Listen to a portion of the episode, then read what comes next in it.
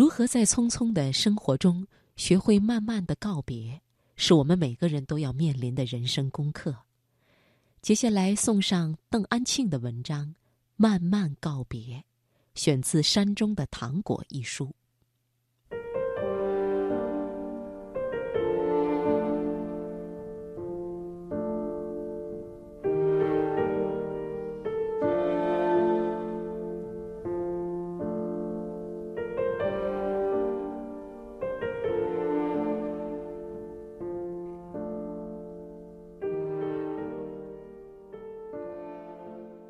每一次回家，都像是一次告别。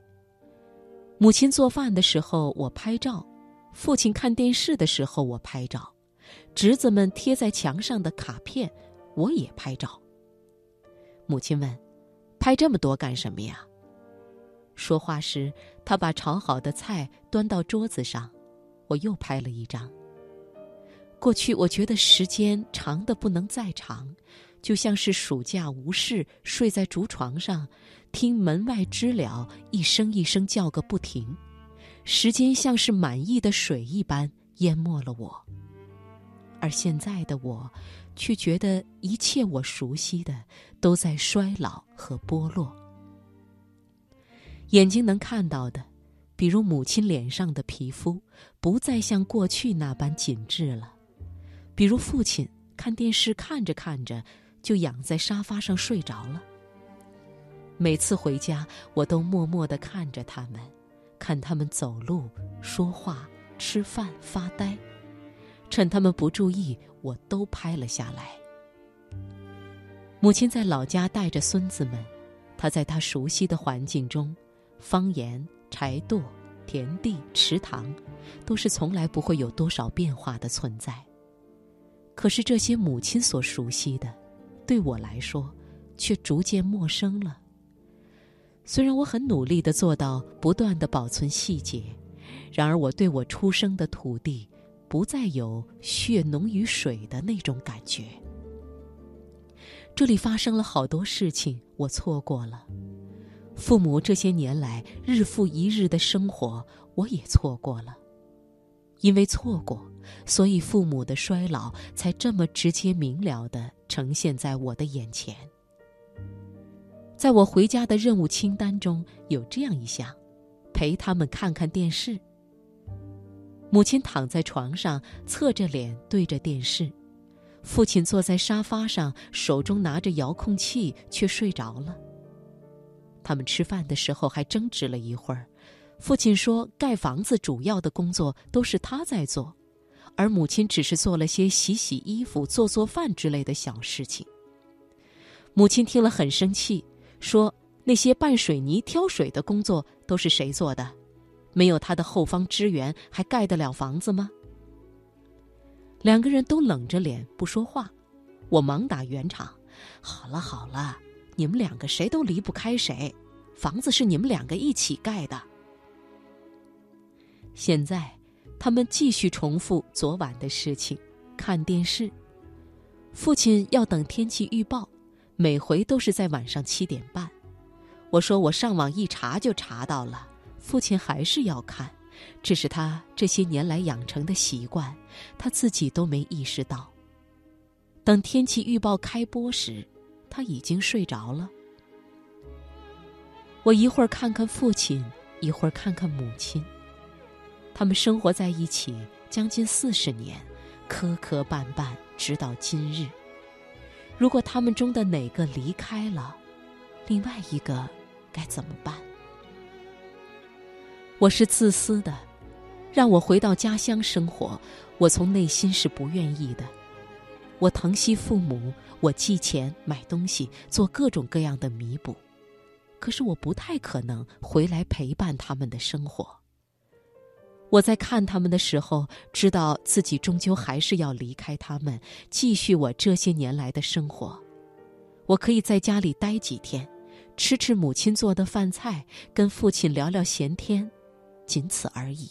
我是个客人，我不融入他们的生活，我也不牵涉到他们的琐细中去。在家的那些天，母亲每顿饭都想着法子做好吃的。我说寻常菜就好了，可他还是忙个不停。隔天要走了，母亲一会儿过来问：“要不要喝奶茶？要不要喝参汤？干鱼要不要带一些呀？”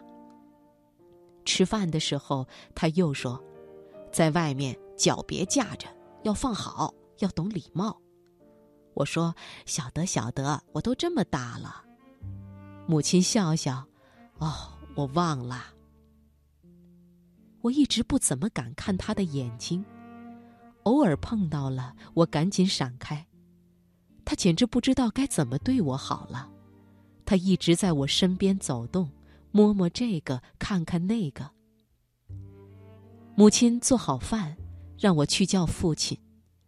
推开房门，电视依旧开着。父亲因为眼睛不好，看电视时坐得离屏幕特别近，叫了他一声。他没答应，走近一看，他低着头睡着了。我拍了拍他的肩膀，他醒了过来，迷瞪的看我。我说：“吃饭了。”他费劲的起身。去厨房时，他问我是不是明天走。我说：“是的。”他点点头。又要一年了。我喉咙一紧，没有说什么。走的那天，母亲煮了十来个鸡蛋，知道我爱吃，又炖了鸡，炒了一桌子菜。我说吃不完，她说那也要吃。到了火车站，离开车还有一个小时，父亲和我站在火车站的广场上。我认真的打量父亲，他身子极瘦，背弓着。前额头发秃掉了，剩下的头发是花白的，脸上蜡黄，一看就是生病很久的样子。我叫他，他疑惑地看着我。我让路人帮我们拍照，我紧紧搂着他的肩头，他乖乖地靠在我身上。一二三，再来一张。父亲说：“好了。”拍这么多张做什么？我说你不要管。他又好脾气的陪着我多拍了几张。拍完照，我撵他走。天一点点暗下来了，我担心他回去太晚不安全。他说：“你一个人在这里啊？”我推他走，没事，你快回去。他不情愿的走了，上了电动车。转头，往车站外面的大路上开去，不一会儿就不见了。而我，一下子像是失去了所有的力气，坐在地上，哭得一塌糊涂。